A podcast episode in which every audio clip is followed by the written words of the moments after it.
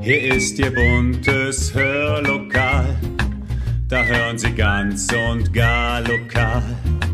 Ihr Platz im schönen Hör, Hör, Hörlokal.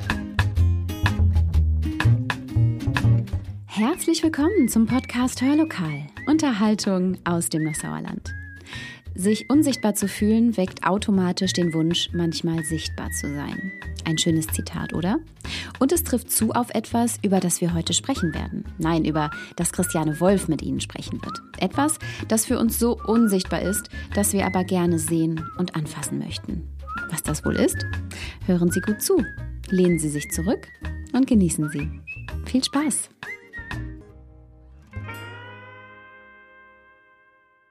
Liebe Hörerinnen und Hörer, in den letzten Tagen habe ich ein Gartencenter aufgesucht, um unsere Terrasse ein wenig aufzuhübschen. Zwischen vielen schönen Pflanzen sah ich auch tolle Blechschilder, teilweise mit Sprüchen, teilweise auch nur mit einem Wort.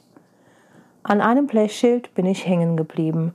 Dort stand, wenn meine Seele Urlaub braucht, gehe ich in meinen Garten. Meine Seele, irgendwie hat es mich nicht losgelassen. Und so habe ich dann mal im Internet nachgeguckt, was genau bedeutet eigentlich die Seele? Was ist die Seele eigentlich? Auf der Seite soultales.de, was man frei übersetzen kann mit Seelengeschichten von der Autorin Olga Krockhauer, möchte ich Ihnen eine Geschichte erzählen, die Olga Krockhauer ihrer lieben Oma gewidmet hat.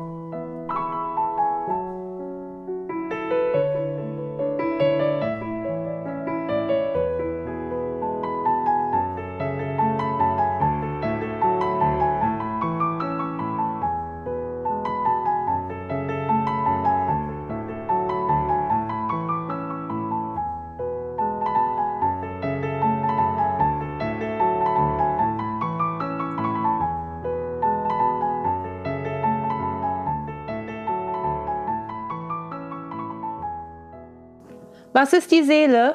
fragte ich als Kind meine Oma. Seitdem ließ mich diese Frage nicht mehr los. Erst Jahrzehnte später fand ich eine Antwort.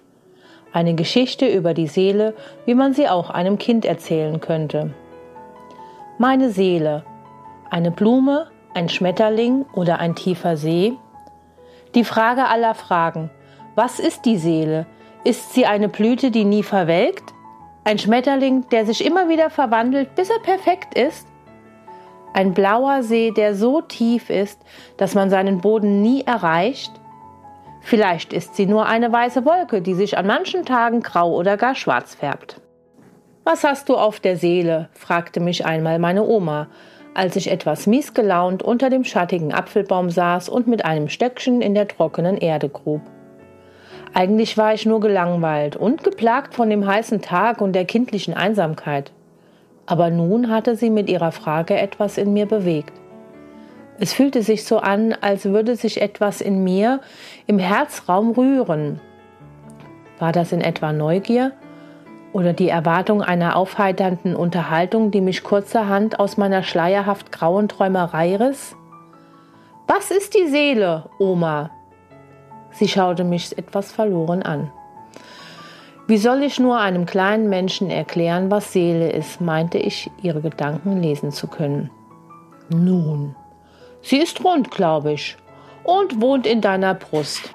Vielleicht kannst du dir eine Lichtkugel vorstellen, die du immer in deinem Brustkorb trägst. Daraufhin kniff ich meine Augen ganz fest zusammen. Ich presste meine Lippen aufeinander und hielt sogar den Atem an in der Hoffnung, dass ich mir so leichter einen leuchtenden Ball in meiner Mitte vorstellen kann. Doch die Mühe war vergebens. Meine Fantasie malte mir alles Mögliche aus. Luftballons, die in den Himmel fliegen, eine alte Kugelleuchter aus unserem Wohnzimmer, sogar die Sonne, die mich in dem Moment erbarmungslos von oben stach. Aber all diese Gegenstände konnte ich mit all meiner Vorstellungskraft nicht in meine Brust pressen. Kann ich meine Seele spüren, bohrte ich nach, als ich meine Augen aufriss und eine leichte Verzweiflung spürte. Nun klar, so wie du gerade schaust, spürst du deine Seele schon.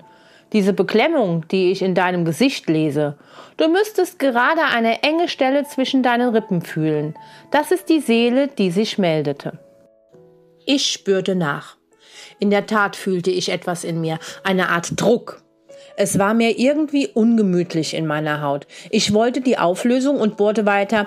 Aber, aber in diesem Augenblick flog ein bunter Schmetterling an meiner Nase vorbei, setzte sich kurz auf einen schönen roten Apfel direkt über meinen Kopf. Ich betrachtete seine fröhlich bunten Farben und stellte mir vor, wie süß, saftig der reife Apfel schmecken soll und spürte zu meiner großen Verwunderung, wie sich der Druck auflöste und sich eine unendliche Weite in meinem Brustkorb auftat. Auch das ist deine Seele, mein liebes Kind. Wenn du dich über etwas freust, fühlst du sie natürlich auch. Sie ist nämlich immer für dich da, in guten wie in schlechten Zeiten. Nachdenklich verfolgte ich den Schmetterling bei seinem leichten Abflug und war neidisch auf ihn. So gern würde ich mich jetzt abheben und unseren magischen alten Garten von oben anschauen. Die ziehende Sehnsucht, die ich empfinde, müsste zweifellos ebenso meine Seele sein, dachte ich mir, fragte aber Oma nicht, denn ich wollte nicht dumm erscheinen. Kann meine Seele wie dieser Schmetterling fliegen? kreuzte ich wichtigtuerisch meine Arme vor meine Brust. Vielleicht für den Fall, dass Oma meine Frage mit Ja beantworten würde. So könnte ich dann die Seele aufhalten. Ja, kann sie. Nur leider nicht untertags, sondern nachts, wenn du schläfst. Du träumst doch bestimmt von fremden Ländern, unbekannten Orten und Menschen. In dieser Zeit reist deine Seele und hilft dir, die Welt kennenzulernen.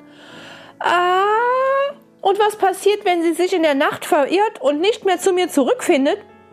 Oder wenn sie sich bei jemand anderem wohler fühlt und bei ihm bleiben will? Keine Angst, mein Kind. Sie ist schlau und erfahren. Und sie hat dich für dieses Leben ausgesucht. Also bleib deine Seele dir treu.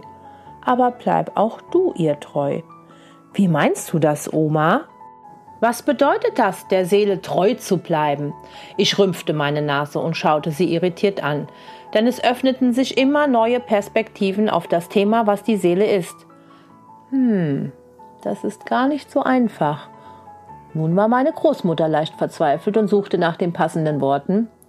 Du musst immer auf deine Seele aufpassen und sie pflegen, damit es ihr gut geht und sie immer schöner und größer werden kann.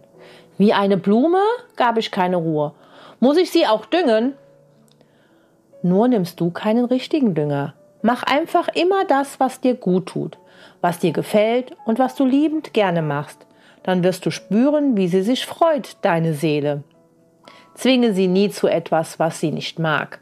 Andere belügen zum Beispiel oder jemanden wehtun oder klauen. Denn du wirst sehen, sobald du so etwas machst, ist deine Seele todtraurig und du fühlst dich überhaupt nicht gut.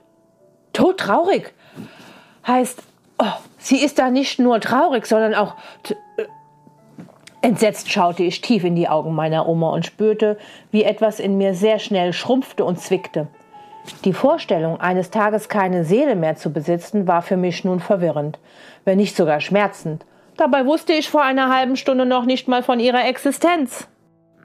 Eines Tages wird sie dich verlassen, setzte sie vorsichtig mit einer samtweichen Stimme ihre Erklärung fort. Dabei wird sie aber nicht sterben, sondern nur dein Körper. Sie wird einfach wie ein Schmetterling leicht und unbeschwert deinen Körper verlassen und in Richtung Himmel fliegen zu den anderen Seelen, die da oben schon auf sie warten.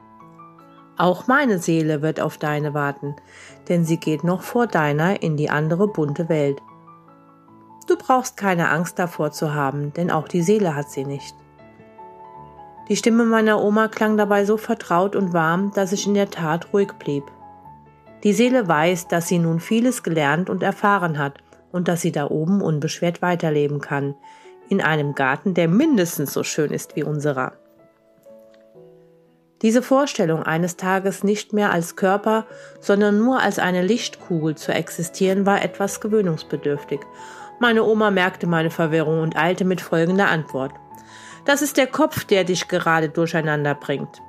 Denn er ist derjenige, der nicht verstehen will, was die Seele ist. Genauso wie er sich nicht vorstellen kann, dass sie eine Lichtkugel ist. Der Kopf kann nur verstehen, was er mal irgendwo gelesen oder gesehen hat. Da die Seele aber für das Auge unsichtbar ist, wird er sie nie akzeptieren. Das ist aber auch nicht weiter schlimm. Denn in deinem Inneren weißt du nun, was eine Seele ist, nicht wahr? Ich faltete meine Stirn, rollte die Augen, spürte, wie es in meinem überfüllten Kopf rauchte und ratterte. Eine Lichtkugel wollte da aber nicht hinein, wobei ich ihre Anwesenheit nun unumstritten spürte. Der langweilige Tag war gerettet. Ich kam aus dem Schatten, atmete tief die etwas kühler wirkende Abendluft. Große, pralle Äpfel strahlten nun in dem untergehenden Sonnenlicht so fröhlich rot, als würden sie sich über den Sonnenschein freuen. Ob sie auch eine Seele haben, dachte ich. Ich ließ es für die nächsten Jahre offen, welche Form und Größe meine Seele hat. Auch dachte ich nicht mehr darüber nach, ob sie fliegen oder sterben kann. Eins wusste ich sicher. Meine Oma war eine weise alte Seele. Mittlerweile weilt ihre Seele in dem schönen Ort, an dem sie auf meine wartet. Für diese Erkenntnis bin ich meiner Großmutter besonders dankbar, denn so weiß ich, dass ich nichts zu befürchten habe. Mittlerweile meine ich zu wissen, wie sie aussieht. Als diese Unterhaltung damals stattfand, war sie eine kleine, rosige Knospe in hellem Rosa. Mit den Jahren wurde aus der Knospe eine Blume. Je mehr Erfahrungen meine Seele sammelte, desto mehr Blätter kamen dazu. Manche Blättchen wurden immer wieder verletzt und mussten mit der Zeit abfallen. An ihrer Stelle wuchsen neue, gesündere Blätter. Ihre Farbe wechselte zum dunklen Rosa, dann zu Rot und leuchtet mittlerweile in Bordeaux. Meistens meine ich die Form und Farbe deutlich zu erkennen. An manchen Tagen scheinen sie mir dennoch zu undeutlich. Dann stelle ich mir meine Seele als einen tiefen blauen See vor, den ich noch einige Jahre ergründen muss, um bis an seinen Grund zu tauchen. Doch das bereitet mir keine Sorgen. Denn meine Seele hat nun eine Unterstützung, eine weitere Lichtkugel oder Blume. Das ist die von meinem Mann, mit dem ich ein Herz und eine Seele bin. Denn wie man das so schön sagt, schöne Seelen finden sich zu Wasser und zu Lande. Wenn sich zwei Seelen finden, die zusammengehören, bedeutet das nichts anderes als Liebe.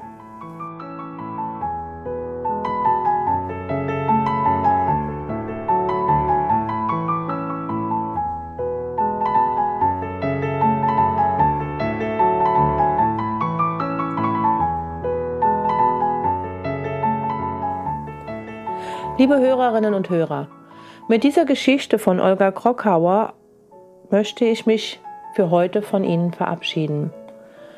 Vielleicht haben Sie noch den ein oder anderen Gedanken, was denn die Seele eigentlich für Sie bedeutet. Tja, und damit geht die Frage an all jene raus, die gerade zuhören. Was ist die Seele für Sie? Das, was sie für Olga Krockhauer ist? Mit diesen schönen Gedanken möchten wir Sie an diesem fantastisch sonnigen Mittwoch nun entlassen und wünschen Ihnen eine wundervolle, beschwingte Woche mit ganz viel Nahrung für eine glückliche Seele. Und am Sonntag, da hören wir uns schon wieder. Dann summt es im Hörlokal, denn wir besuchen Wilfried Merz und seine Bienen in Dienetal. Bis dahin bleiben Sie gesund und machen Sie es gut.